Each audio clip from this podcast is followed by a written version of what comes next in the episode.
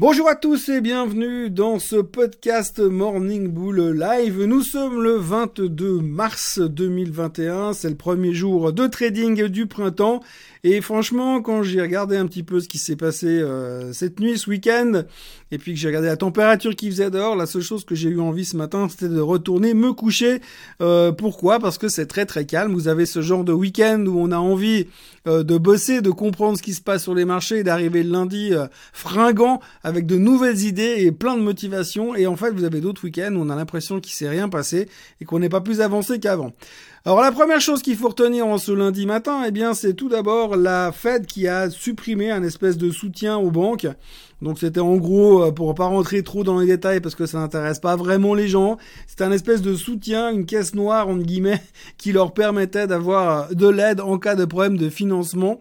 Euh, donc ce soutien a été supprimé, supprimé parce que d'abord la Fed estime que le marché est en phase de recovery et supprimé également parce que parce que bah ça n'a pas vraiment été utilisé. Alors il y a eu un espèce de sell-off sur les banques.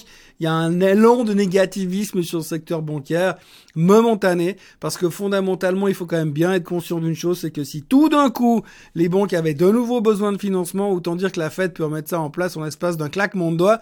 Donc c'est vraiment pas très très important Simplement, c'est psychologique et ça n'a pas du tout plu au secteur bancaire en fin de semaine. C'était un petit peu la, thématique du week-end.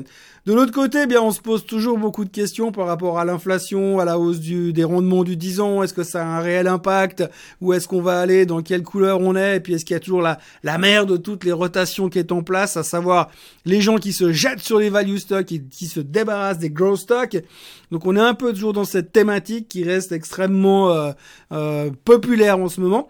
Euh, il y a un chart qui est sorti ce week-end euh, qui a été euh, publié par un, site qui s'appelle Trendspider et donc la personne en question a plus ou moins déterminé un truc assez intéressant.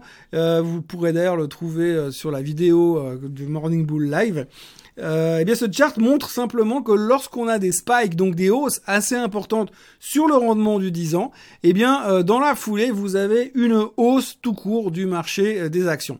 Donc c'est assez particulier puisqu'on nous dit oui, mais si le rendement du 10 ans monte, ça voudra dire qu'à terme il y aura de l'inflation. Alors peut-être, mais finalement l'inflation est relativement saine pour le marché tant qu'on part pas des inflations délirantes. Mais encore une fois, je rappelle quand même que Monsieur Jérôme Powell nous avait garanti que tout resterait sous contrôle. Néanmoins, quand on regarde cette comparaison historique sur la hausse des rendements du 10 ans et sur la performance des marchés actions, c'est plutôt encourageant et c'est plutôt positif euh, pour la suite euh, des, des, des, événements. On va dire que du moment où euh, cette espèce de vague de hausse du 10 ans va se terminer, on va pouvoir avoir une continuité de notre bull market et ça pourrait se terminer en touchant techniquement les 1,97% de rendement et ça pourrait se calmer à partir de là et dire ok on a fini notre spike sur la hausse des rendements du 10 ans et on peut repartir à la hausse dignement, tranquillement et euh, de manière assez spectaculaire sur les marchés equity.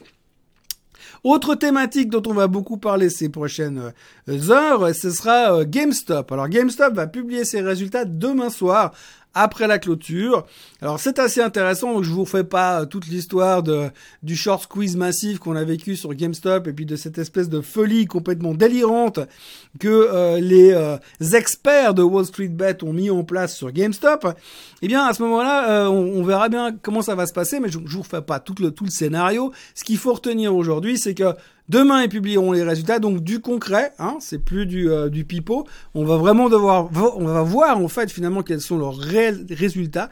Alors les analystes, les experts en finance ont déjà fait un petit peu le tour. Ils se sont dit que le renouvellement des consoles pourrait être positif parce que finalement à chaque renouvellement de console, eh bien on a des gens qui vont acheter des jeux. Ceux qui n'ont pas compris qu'on pouvait les downloader directement sur les plateformes directement, ils vont quand même sortir dans la rue, mettre leur masque, aller jusqu'au magasin et acheter des produits chez GameStop. Donc ça pourrait être un peu positif pour eux. ce qui est, ce qui est intéressant derrière, c'est quand vous êtes analyste financier, bah vous faites sum of the parts, vous prenez votre spreadsheet Excel, vous faites vos calculs, vous regardez les revenus de la boîte et vous essayez d'en tirer à peu près une estimation de la valorisation de la boîte. Alors les experts qui sont positifs pour les résultats de GameStop de demain soir, eh bien ils ont un target à 16. Alors pour rappel, GameStop, ça vaut quand même 200 dollars à la clôture vendredi, donc on va voir un petit peu ce que ça donne dans la réalité. Alors j'imagine que si les publications des résultats sont positives avec un conf call encourageant, eh bien les ultra spéculateurs vont continuer à se chauffer comme des bêtes, histoire de la faire monter à 300 dollars, mais pour l'instant, le target et la valorisation correcte se situent toujours plus ou moins selon les analystes, quelque part entre 10 et 20. Donc loin, loin, loin des 200 dollars où nous sommes aujourd'hui, donc à suivre demain soir en même temps que les résultats de Adobe également. Autrement, la semaine commence relativement de façon molle, mais vraiment molle euh, pour l'instant. La seule grosse nouvelle du moment, eh bien, c'est Erdogan, le patron, enfin le patron, le CEO, le président Aviv de la Turquie, qui a décidé de virer encore et je dis encore en caractère gras, son euh, patron de la Banque centrale. Donc déstabilisation à nouveau en Turquie, gros stress de la part des, milieux économiques et des marchés financiers. Ce matin, la livre turque est en baisse de 14%. Déjà pour fêter ça, donc euh, encore une fois, euh, on se pose des questions sur la stabilité de la politique monétaire. ce qu'on pourrait aussi se poser comme question, c'est sur la stabilité mentale du président Erdogan. Autrement, euh, l'idée du jour aujourd'hui, eh bien, je vais essayer de me lancer dans un truc euh, assez fou. Je serai plutôt positif sur le Crédit Suisse. Euh, le Crédit Suisse a bien corrigé entre guillemets ces derniers temps. On revient sur un support plus ou moins technique dans la zone des 11,90 à peu près. Et euh, j'ai un peu l'impression que les stochastiques et les MACD sont bien revenus. On peut essayer de jouer un rebond en direction des, on va dire des 11,65 par là autour. Euh, et puis un 15 stop loss pour rester extrêmement prudent, un stop loss à 11,75 euh, pour le Crédit Suisse. J'articule aussi mon argumentaire sur le fait que quand on regarde les, les indices européens qui sont des indices value justement, donc extrêmement populaires en ce moment, on voit que tout est en train de casser à la hausse. Et le dernier qui a pas encore vraiment cassé à la hausse, c'est la Suisse. Et la Suisse, c'est une, une résistance à 11 025 sur le SMI. Euh, qui pourrait céder ses premiers jours dans le cas d'un marché un petit peu optimiste.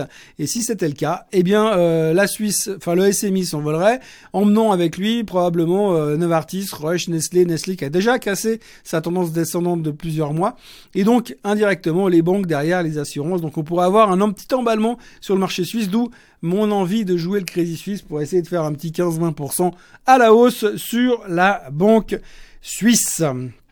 La question du jour, euh, la question du jour aujourd'hui, on me demande, on me demande simplement, est-ce que je peux clarifier les différences entre une entreprise qui verse un dividende et une entreprise qui verse un gain en capital? Alors, euh, je crois qu'il y a un petit mix-up dans la, dans la question. Euh, un dividende, c'est, un, un, versement annualisé ou trimestrialisé de la part de l'entreprise aux actionnaires. Vous êtes actionnaire, donc vous avez droit à votre cote-part des revenus de la société. Et un gain en capital, c'est un gain en capital. C'est-à-dire que vous achetez un titre à 100, vous le vendez à 200, vous avez gagné 100 francs. C'est un gain en capital, mais c'est complètement indépendant de la société. Il arrive, alors peut-être que la question n'est pas claire ou que j'ai pas compris la question, mais il arrive que des sociétés finalement reversent euh, des euh, des retours de cash euh, durant leur durée de vie, c'est-à-dire que le, le conseil d'administration décide qu'ils ont trop de cash, donc ils décident de rembourser une partie du capital.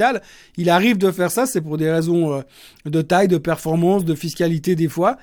mais si c'est on parle de gain en capital pur, c'est simplement ce que vous avez acheté à un prix vous avez vendu plus cher et c'est ça le gain en capital. Le dividende est décidé par l'entreprise, le gain en capital est décidé par le marché, on va dire. Donc ensuite, quelles sont les différences pour le détenteur du titre? Bah, Le gain en capital, bah vous savez pas quand c'est que vous le toucherez puisque ça dépendra des marchés. Euh, et euh, le, dividende bah vous le touchez tous les mois enfin tous les trimestres en fonction de ce qui est prévu euh, par la société. Et puis après il y a un aspect fiscalisation qui va être très important puisque dans certains pays bah, les dividendes sont taxés pas les gains en capitaux et vice versa donc ça dépendra beaucoup de où vous êtes ce que vous êtes et qui vous êtes. Mais là encore on rentre dans le domaine de la fiscalisation qui n'est pas de ma responsabilité voilà, merci d'avoir été avec moi ce matin dans ce podcast Morning Bull Live. Euh, n'hésitez pas à vous abonner, il sera là dorénavant tous les matins. En attendant, je vous souhaite une très bonne journée, un très bon lundi, et je vous retrouve eh bien euh, demain matin à peu près à la même heure. Très bonne journée à tous.